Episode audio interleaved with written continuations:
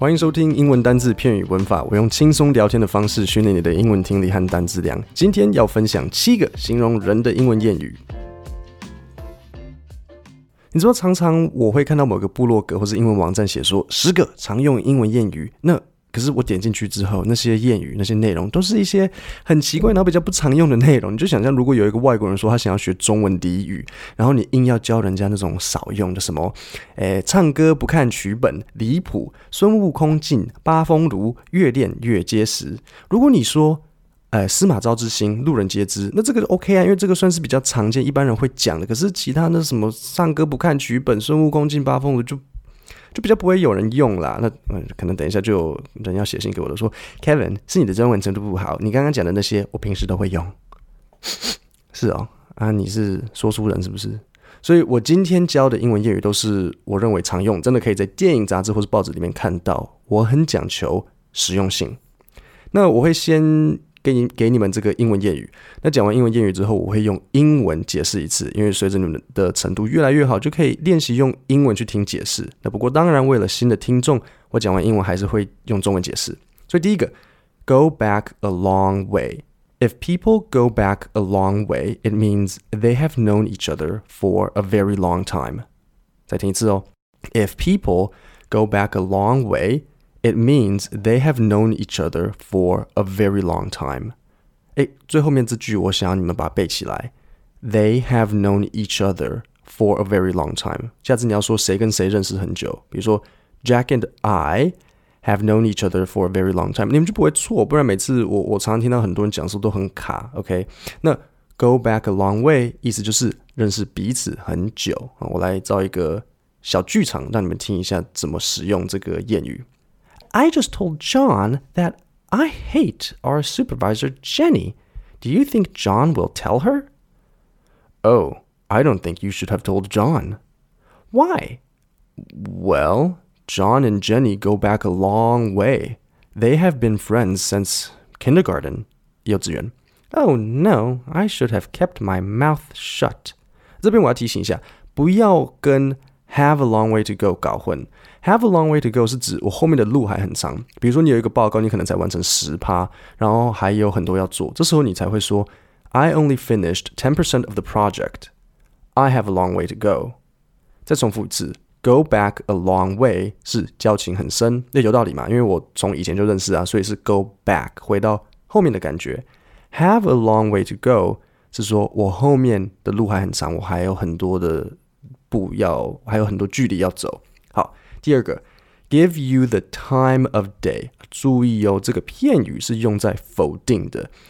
If someone will not give you the time of day, they are unfriendly toward you or will not speak to you。这样有听出来意思吗？OK，当你用 not give the time of day，也就是在说某一个人不想理你，或者是不愿意跟你讲话。If someone will not give you the time of day, they are unfriendly toward you or will not speak to you. 好，来一个小剧场吧。When I was in high school, John didn't give me the time of day, but now that I am very successful, he won't stop calling me. OK，再一个。My colleagues won't give me the time of day because they found out that my father called the CEO of the company to tell him to hire me. My colleagues won't give me the time of day because they found out that my father called the CEO of the company to tell him to hire me. 好，第三个谚语，have friends in high places.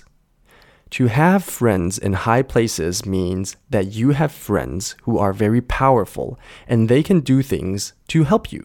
好，再一次，To have friends in high places means that you have friends who are very powerful and they can do things to help you。那这边的 powerful 我要解释一下，power 就是力量嘛，所以 powerful 可以是很有力气，或是很有很有权力的。所以 to have friends in high places 就是说你有认识位高权重的朋友。我我看到这个片语，我忍不住想到一个谐音双关的的无聊笑话要讲给你们。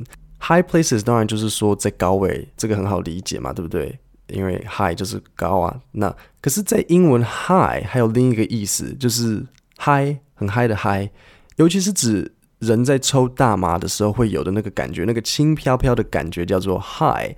所以如果你听到电影说，Oh, you know, John, he's he's really high，不是说他在很高的大楼里面，就是说他吸了大麻，现在很 high。或者你有时候也会听到说，Oh, John, he's as high as a kite，跟一个风筝一样高，as high as a kite，就是就是真的就是很嗨啊。对不对？它跟风筝一样高，就是很很嗨。那你知道讲到大麻，大麻的烟这个很强，它吸第一口的时候会就会让你很想咳嗽，跟香烟完全不一样，有点有点那种 烧烧到的感觉。大概吸个两三口之后，你就会就会开始有那个嗨，然后眼眼皮会有点重，不会走路不平衡，跟喝酒不一样。呃，我我我听人家讲的啦，所以 to have friends in high places，我就会说忍不住想到像是在抽大麻，因为。High places 啊，你们你们有懂我的意思吗？像这个就是一个美国人很容易会讲的那种谐音双关笑话，你你可能觉得有点不好笑，但是我想让你知道说可能的那种意思，就是美剧常常会讲类似像这种东西。来两个例句小剧场吧。Jenny must have friends in high places because she does not know how to do her job. 再一个，I'm not worried about the charges. Charges 就是控告。I'm not worried about the charges. I have friends in high places. 呃，有关系就没关系的概念。好，第四个，rub shoulders with someone。rub R U B 就是摩擦，比如说像什么，像像阿拉丁是不是是不是戳他的神灯？结果结果什么跑出来？Aladdin rubs the magical lamp。那精灵就跑出来啊。那既然知道 rub 是摩擦，那 shoulder 是肩膀，所以跟人家肩膀擦肩膀。啊，台湾人听到哦，肩膀擦肩膀，这在讲逛夜市，不是？这句跟上一句 have friends in high places 的意思差不多。To meet and spend time in a social environment, social 社交 environment 环境，in a social environment with people who are famous or important，其实就跟上一个差不多，就是说跟重要的人 或是名人常常混在一起。我来造个句子。I heard you were rubbing shoulders with the general 将军 last week，或者是 I heard you were rubbing shoulders with the CEO of the company。注意哦，这句谚语只会用来形容跟名人或是跟重要的人混在一起。如果你每天跟一群小偷啊、土匪混在一起，这句就不能嗯在这个时候讲。第五个，fair weather friend。A fair weather friend is someone who is only friends when things are going well, but abandons you when things are difficult. Abandon 是抛弃，可以吗？再听一次，a fair weather friend is someone who is only friends when things are going well. Things are going well 就是事情发展的很顺，but abandons you when things are difficult. 什么意思？四个字，酒肉朋友。为什么说 fair weather？那我得先解释一下 fair，f a i r。也许你知道可能是公平，比如说 not fair。没错，确实是公平。Fair 还有白皙的意思，例如 fair skinned，就是诶这个皮肤很白。比如说 the fair skinned girl，这个皮肤很白的女生。但是它还有一个意思，搭配 weather 的时候，意思是好天气。fair weather 就是好天气的意思。所以 fair weather friend，哦，这就很明显了，好天气朋友。对。那坏天气他就不在了嘛。I thought Jack was a loyal person, but it turns out that he is just another fair weather friend who won't help me when I need him. 那我想特别讲一下，but it turns out，turns out 的意思就是后续的发展。所以我前面说 I thought Jack was a loyal person, but it turns out 后续发展 he is just another fair weather friend，他只不过是另一个酒肉朋友。呃、uh,，You can't depend on John。He's just a fair weather friend. 好，第六个 ，through thick and thin. Through thick and thin means through good and bad times。这句不好理解，所以我想先解释一下 through 这个单词。through 的意思就是穿过、度过。比如说，呃、uh,，walk through the tall grass，走过那个很高的草。那这样比较能理解 through good and bad times 了吗？度过好与坏的时光。所以 through thick and thin means through good and bad times，就是说有福同享，有难同当。thick 是厚，thin 是薄。through thick and thin，经历厚也经历薄，就是都陪你陪到底，挺到底。Jack and I have been through thick and thin. Even though Jack is in very big trouble, I cannot abandon him. 还记得 abandon 吗？抛弃。Jack and I have been through thick and thin. Even though Jack is in very big trouble, I cannot abandon him. 好，第七个，a tower of strength. If someone is a tower of strength, it means that person is very dependable and you can trust him. Tower 你们应该知道意思，就是一个塔，像像塔台，所以 a tower of strength 就是说有着跟一个塔台大小的力量，表示这个人很能够被信任，可以依靠。My husband has been a tower of strength while I worked on my project. Jack was a tower of strength during the time that his father broke his leg and could not work. 就这样，七个讲人的谚语。那我来帮你复习一下。你如果有手可以按暂停的话，你就可以先听我讲那个谚语，然后你按暂停，考考看自己是不是记得，然后再听我讲。第一个，to go back a long way。 If people go back a long way, it means they have known each other for a very long time.